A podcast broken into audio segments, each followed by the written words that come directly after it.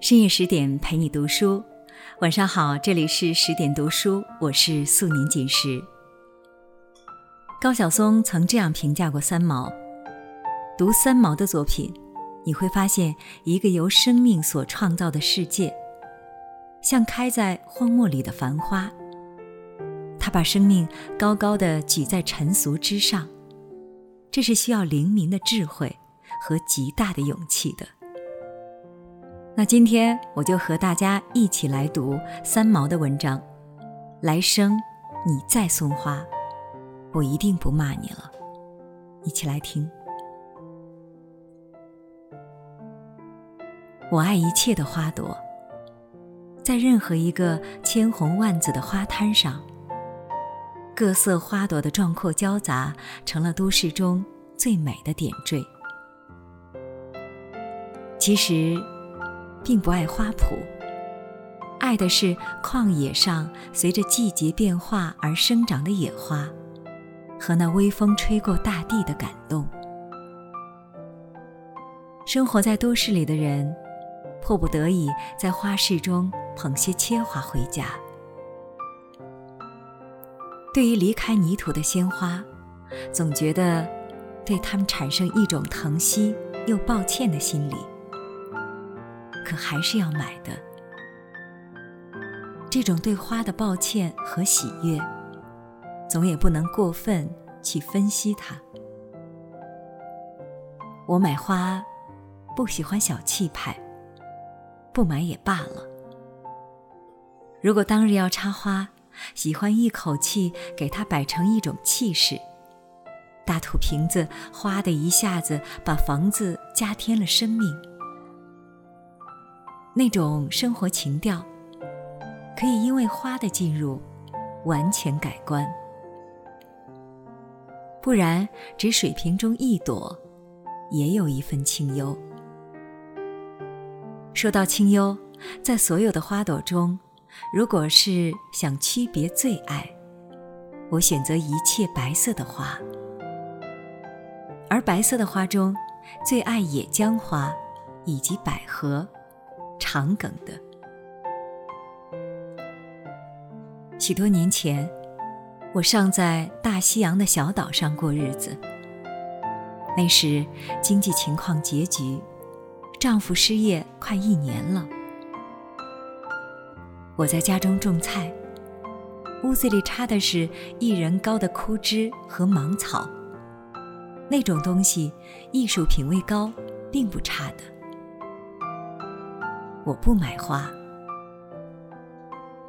一日，丈夫和我打开邮箱，又是一封求职被拒的回信。那阵，其实并没有山穷水尽。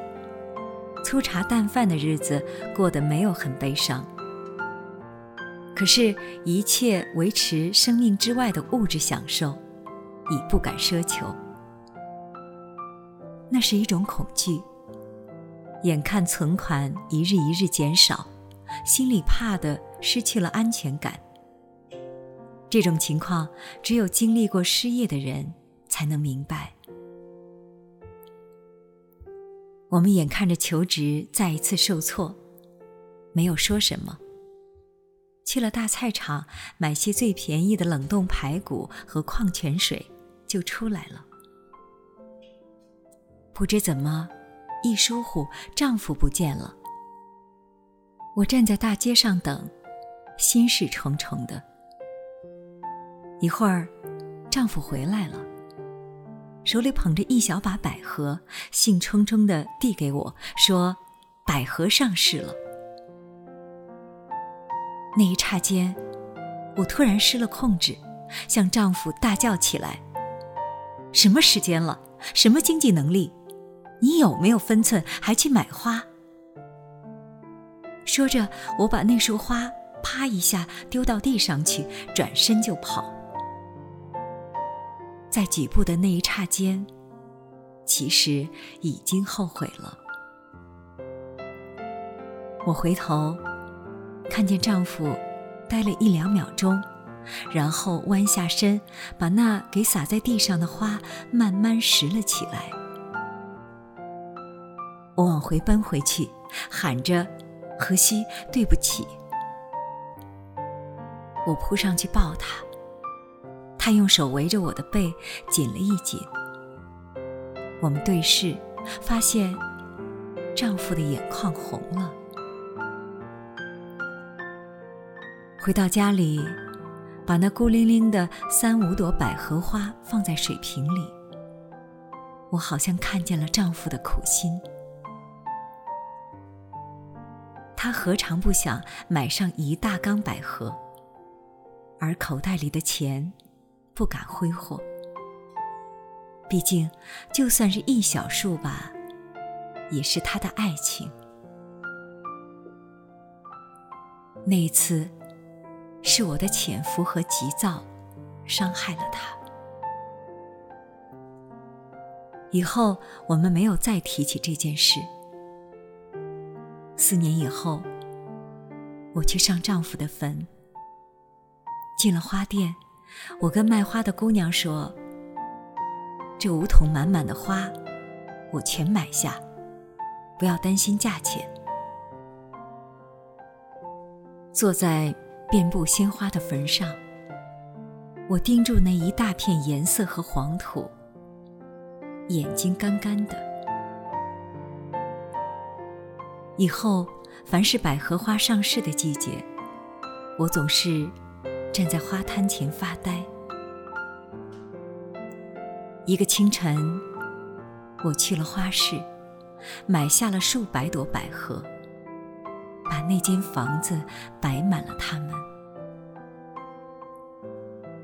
在那清幽的夜晚，我打开全家的窗门，坐在黑暗中。静静的，让微风吹动那百合的气息。那是丈夫逝去了七年之后，又是百合花的季节了。看见他们，立即看见当年丈夫弯腰去地上拾花的景象，没有泪。而我的胃开始抽痛起来。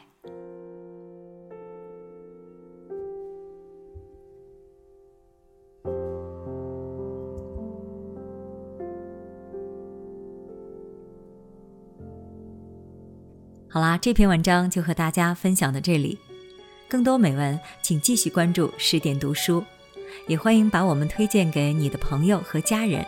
让我们一起在阅读里成为更好的自己。我是主播素年锦时，在河南鹤壁，祝你晚安，好梦。